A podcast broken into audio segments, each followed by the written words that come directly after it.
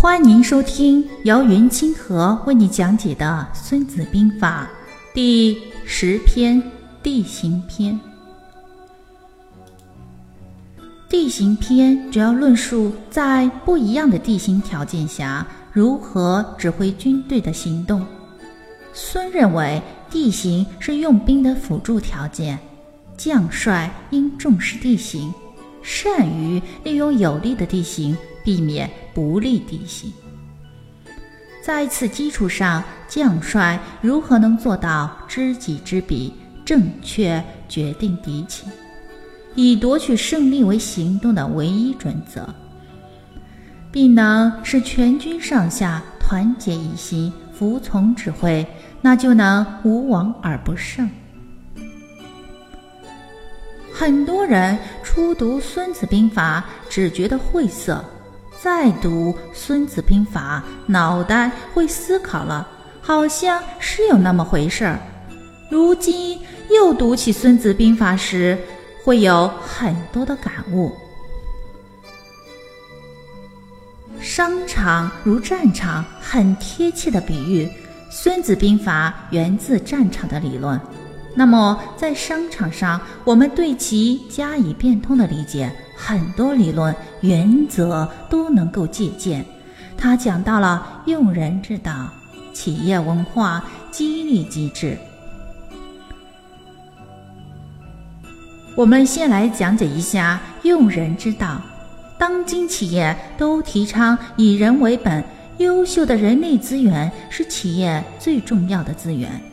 孙子在《兵法》十三篇中贯穿了人在战争中的决定地位，在《史记》篇中提出“主孰有道，将孰有能”，强调将帅在治理军队、领导部署时要赏罚分明、恩威并重，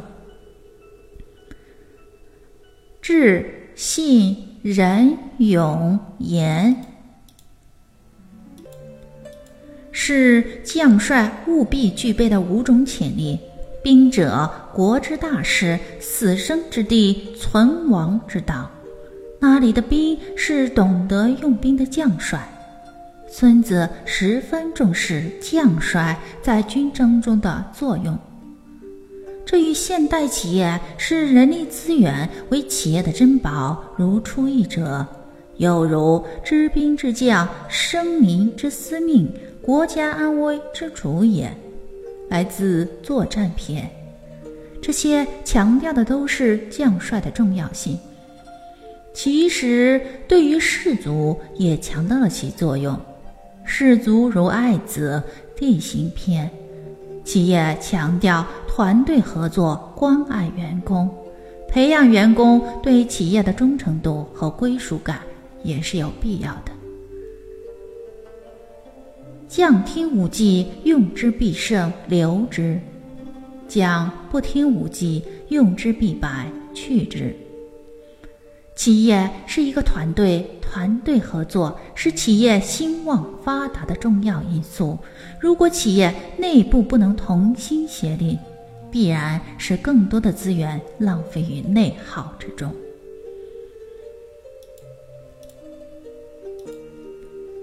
企业文化。夫未战而妙算胜者，得算多也；未战而妙算不胜者，得算少也。多算胜少算，而况于无算乎？来自《史记》篇。战争的决策者必须要在战前做周密的计划，对战争中可能出现的种种状况做出不一样的估计和安排。也就是说，要打有准备的仗，这点对于人力资源战略和规划做出了很好的诠释。应对日益复杂、变化加剧的外部环境，应对组织内更高的员工要求，组织对战略也越来越重视。人力资源规划是一种预测性活动，简而言之，算也。一个年度开始时，企业要制定本年度的战略，对人员需求、培训、绩效考评、薪酬管理等做好规划，未雨绸缪，就能够从容应付未来的发展变化。如果什么都不准备，在当今高速运转的市场环境中，势必淘汰出局。故善战者求之于事，不责于人，故能择人而任事。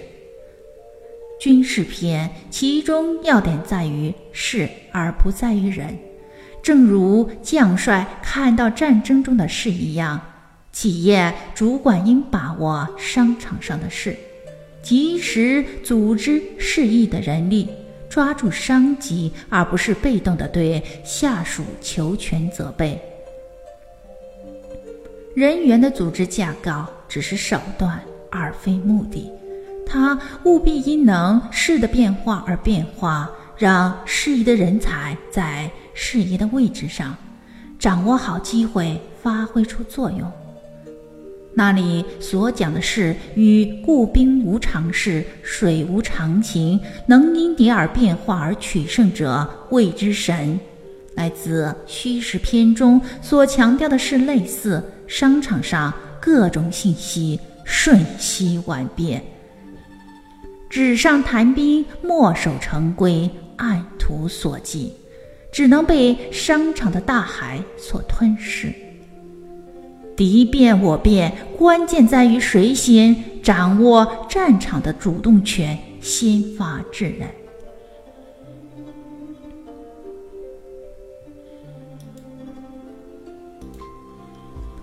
激励机制，故杀敌者怒也，取敌之利者祸也。作战篇要使军队英勇杀敌，就应激发士兵同仇敌忾的士气。要想夺取敌人的物资，就务必借助于物质奖励。企业若要在竞争中立于不败之地，成为一个颇具战斗力的团队，就应提倡一种同仇敌忾的企业精神。正所谓上下同欲者胜，谋攻天一样的道理。企业良好的绩效管理还需要辅之激励手段，如物质奖励。随着人们对需求的不断提高，从生理需求慢慢上升到尊重的需要和自我实现的需要，所以有时候在会上的一番表扬可能来得更有效。这点于夫兵行向水，水之行必高而趋下，兵之行。避实而击虚，虚实篇中强调的避实击虚的效果一样。企业在激励员工时，要尽量做到投其所需，避开员工已得到的满足需求，去满足员工渴望得到的需求，实现激励最大化。故令之以文，齐之以武，是谓必取行军篇。孙子在行军上强调文武兼施，赏罚并重。在企业管理中，也只有文武兼施，赏罚并用，才能提高员工的生产用心性，使人人争先，个个努力，构成良好的企业氛围。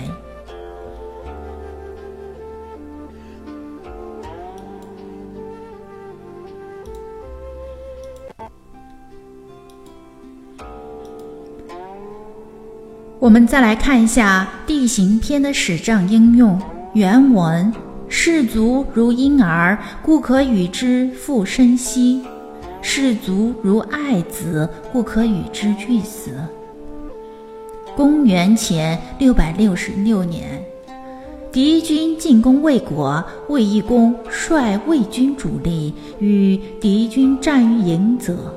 由于卫懿公平日为人苛责，不知体恤士兵、爱护民众，因而魏军士卒们都不愿为他作战。两军开战后，魏军士兵一触即溃，敌军乘势掩杀，杀死了卫懿公，进而占领了魏国都城。原文：知兵者，动而不迷，举而不穷。李渊建立唐王朝后，首先打击西北割据势力。公元六百一十八年七月，唐军攻薛举，大败。八月，薛举死，子薛仁高继位。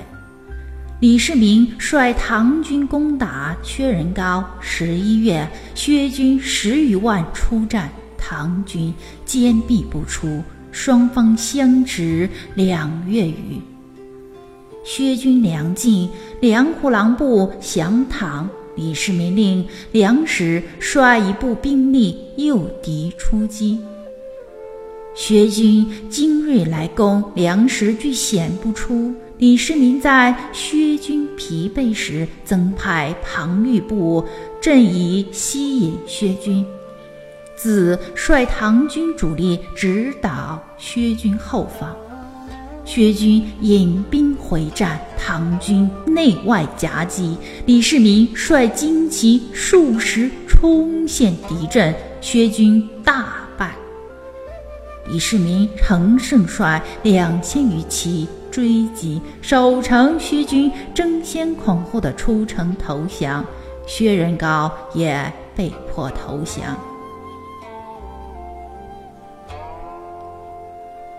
《孙子兵法》是商战中的圣经，是中国从计划经济向市场经济飞速过渡的时代，也就是在各个行业的商战中，从一统周天子天下的局面向春秋再飞速向战国发展的时代。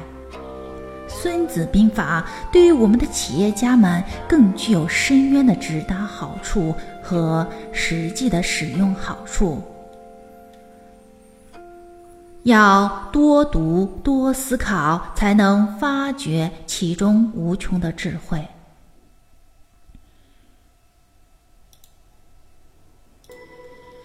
听众朋友，本集播讲完毕，感谢您的收听，我们下期再见。